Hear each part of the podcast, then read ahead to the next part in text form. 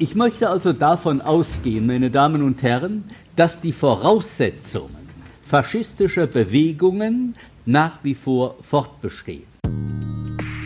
In seinem Kern ist Antisemitismus schon immer gewesen eine abwehrende Haltung gegen die Moderne. Am Ende jeder Verschwörungstheorie sitzt mittlerweile ein Mann mit jüdisch klingendem Namen. Der zieht die Strippen, er flüstert Merkel, Erdogan, Trump ins Ohr. Er hat 9-11 zu verbüßen. Trotzdem finden sich Ideologiefragmente in unterschiedlichen Gruppierungen, im rechten, linken, islamistischen Kontext. Aber die diffusen Vorstellungen von Juden und Jüdischem, die sogenannten Ressentiments, ja, die sehr affektgeladen sind, die sind überall.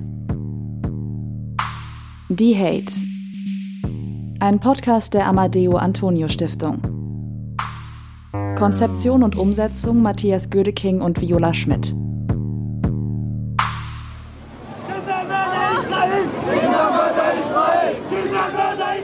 Videoaufnahmen einer Demonstration in Berlin-Charlottenburg. Hier findet jedes Jahr der vom iranischen Regime initiierte Al-Quds-Tag statt.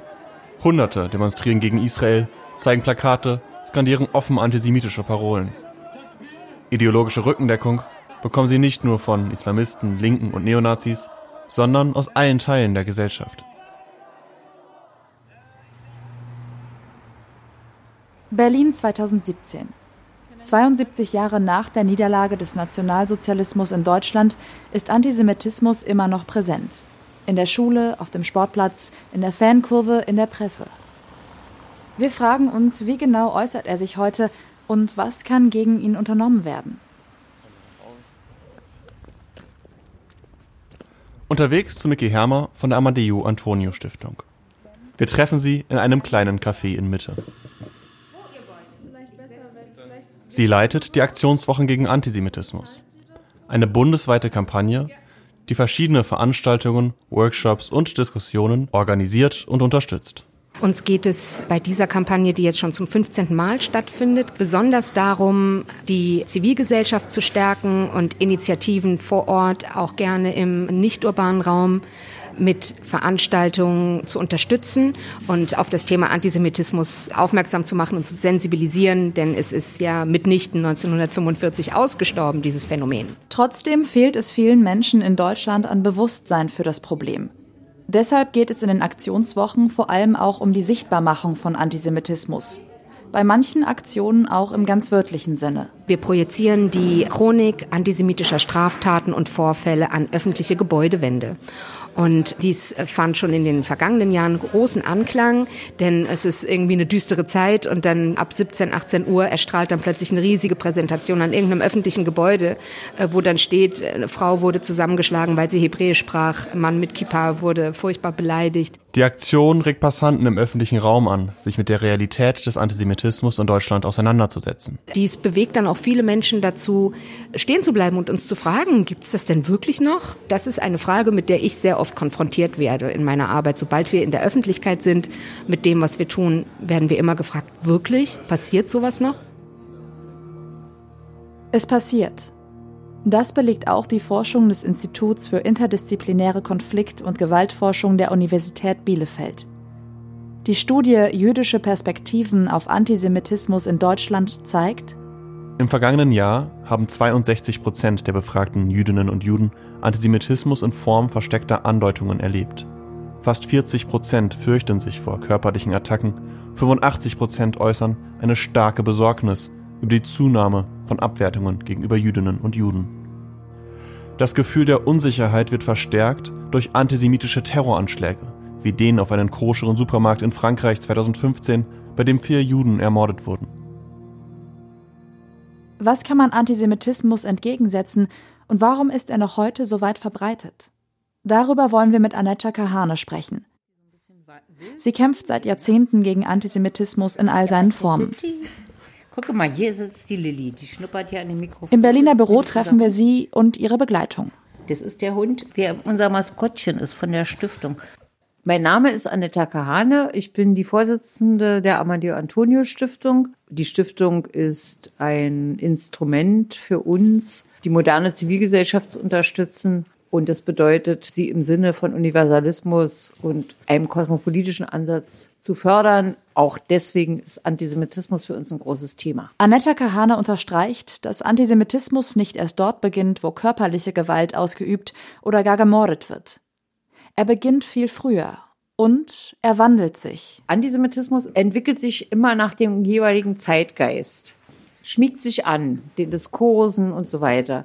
In seinem Kern ist Antisemitismus schon immer gewesen eine abwehrende Haltung gegen die Moderne. Je moderner, je offener, je multilateraler, internationaler, globaler die Welt funktioniert, desto äh, stärker wird komischerweise der Antisemitismus wieder.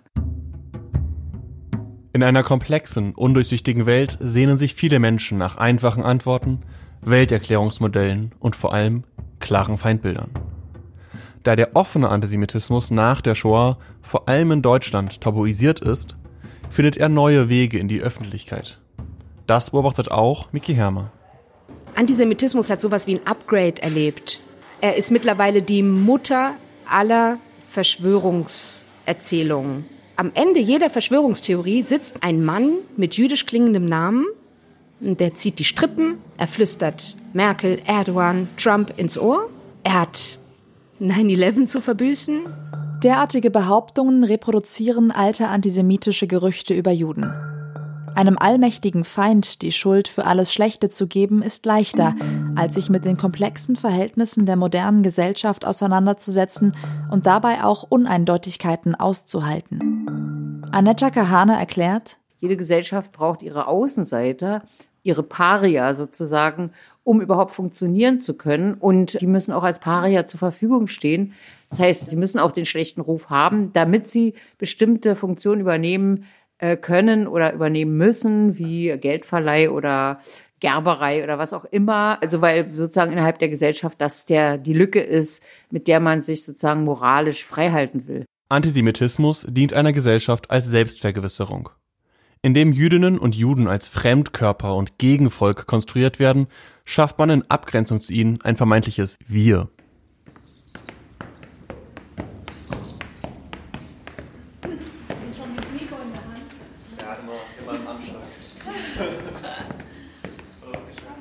Im Kompetenzzentrum der zentralen Wohlfahrtsstelle der Juden in Deutschland treffen wir Marina Czerniewski. Sie leitet verschiedene Projekte im Bereich der politischen Bildung. Das Kompetenzzentrum verbindet Prävention und Empowerment und will einen ganzheitlichen Blick auf Antisemitismus werfen. Denn es sind nicht nur Erfahrungen von körperlicher Gewalt, mit der sich Menschen an die Beratungsstelle wenden.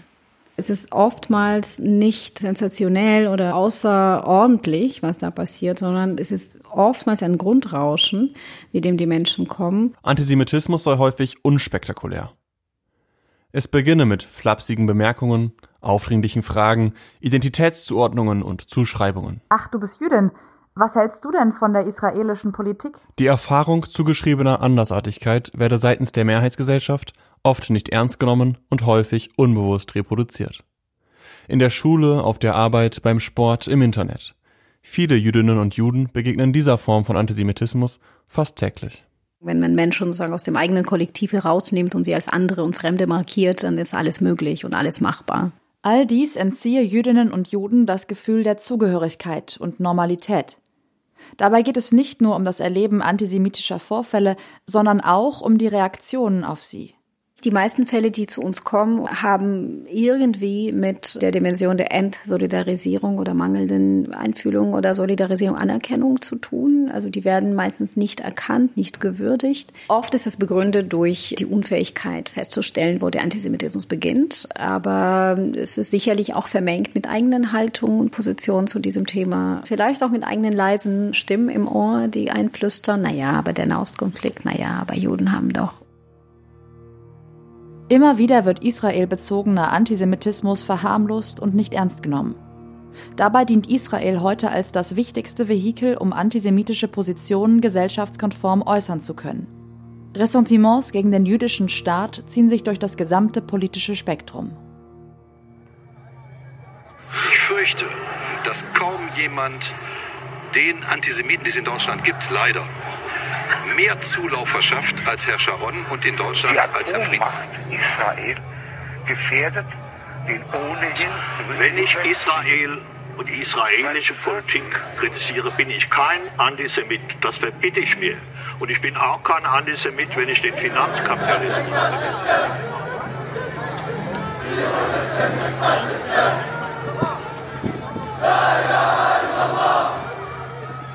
Dass es sich bei der vermeintlichen Kritik vielfach um antisemitische Äußerungen handelt, zeigt allein der Begriff Israel-Kritik. Es gibt keine Begriffe wie Syrien-Kritik, Türkei-Kritik oder Iran-Kritik und auch nicht Deutschland-Kritik. Israel-Kritik hat es hingegen in diesem Jahr sogar in den Duden geschafft. Hier zeigt sich der Doppelstandard, mit dem der jüdische Staat betrachtet wird. Antisemitische Positionen werden als vermeintlich kritischer Diskurs verpackt. Antijüdische Legenden über Brunnenvergiftungen leben in angeblichen Geheimdienstaktionen Israels weiter. Die Legende der jüdischen Allmacht tritt als Kritik an der Israel-Lobby wieder auf und die Parole Kindermörder Israel erinnert stark an entsprechende antisemitische Mythen. Es regnet eigentlich schon.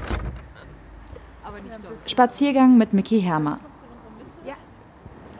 Wenn jetzt jemand so ganz naiv fragt, naja, Israel, da gibt es doch auch ganz viele Probleme und die Westbank und äh, die Palästinenser. Was hat das überhaupt mit Antisemitismus zu tun? Also ich würde sagen, äh, die Westbank und die Palästinenser haben äh, jetzt in dem Sinne nicht so viel mit Antisemitismus zu tun. Mit Antisemitismus hat zu tun, wenn Menschen ihre aufgestauten Schuldprobleme mit der deutschen Geschichte oder ihre anderen, ja, ich mag schon fast komplexe nennen, Israel dafür benutzen, um, um ihren Judenhass loszuwerden. Das ist antisemitisch. Es gibt ein völlig überzogenes und obsessives Betrachten also was du ansprichst, ist dieser Doppelstandard vor allem und die Dämonisierung. Ja, genau. Es ist eine, ein zum Himmel schreiender Doppelstandard, der verwendet wird, wenn man sich das Weltgeschehen anschaut. Wir in der Amadeo Antonio Stiftung haben selbstverständlich nicht Netanyahus Konterfei über unserem äh, Schreibtisch hängen. Es geht nicht darum. Es geht nicht darum, dass man die Politik eines Staates nicht besprechen und diskutieren dürfte. Man darf sie aber nicht dafür verwenden, seinen aufgestauten Judenhass loszuwerden. Und dies ist etwas, wie man vielleicht hört, was mich wirklich, wirklich wütend macht. Wie strahlt denn dieser Konflikt auch nach Deutschland in den Alltag von hier lebenden Juden? Naja, man wird als Jude sofort darum gebeten, Stellung zu beziehen und sich zu rechtfertigen. Für ein Land, in dem man nicht lebt, es ist natürlich richtig, dass Jüdinnen und Juden, die egal wo auf der Welt leben, eine gewisse Verbindung zu Israel haben, eine emotionale oder eine familiäre oder eine wie auch immer geartete. Aber dass sie sich für die Politik eines Staates rechtfertigen müssen, das geht den Jüdinnen und Juden ziemlich auf die Nerven. Und auch zu Recht. Diese Form von Antisemitismus kann man schwer messen. Sie taucht in keinem Polizeibericht und in keiner Chronik auf. Sie ist auch keine Sensation in den Medien wert. Soweit die Meldungen. Die nächsten Nachrichten. Marina Czerniewski betrachtet die Berichterstattung der Medien über Antisemitismus kritisch. Es werde scharf getrennt zwischen Experten und Betroffenen, ganz so, als könnten Jüdinnen und Juden keine Experten in Sachen Antisemitismus sein. Zudem gehe das Thema häufig mit einer Essentialisierung einher. Im Sinne von, geben Sie mir Juden, die etwas erlebt haben, wir werden darüber berichten. Dann gibt es eine Sensation. Wir brauchen konkrete Fälle. Sie wissen doch, wie die Medien funktionieren. Wir brauchen Stories. Wenn wir zu sehr auf die Betroffenen eingehen, reproduzieren wir die Opferrolle, wenn wir unbedacht ja, damit arbeiten. Wir schaffen weiterhin dann eine sehr starke Trennung zwischen jüdischen und nicht-jüdischen Menschen. Das, das, dieses Othering ist sowieso ein Problem, ein Grundproblem im Antisemitismus, ein Grundmuster. Natürlich ist es gut und wichtig, dass über Antisemitismus berichtet wird und dass jüdische Perspektiven und Stimmen gehört werden. Marina Czerniewski plädiert dafür, Jüdinnen und Juden nicht als bloße Opfer zu betrachten, sondern immer auch als handelnde Akteure im gesellschaftlichen Geschehen. Wichtig sei außerdem auch, den Blick nicht nur nach außen zu richten, sondern sich selbst zu befragen. Wann lösen wir Selbstdiskriminierung aus? Wie sind wir darin verstrickt? Wie sind wir daran beteiligt? Wie sind wir an der Reproduktion rassistischer Bilder und Sprache beteiligt? Was bedeutet das für die Praxis?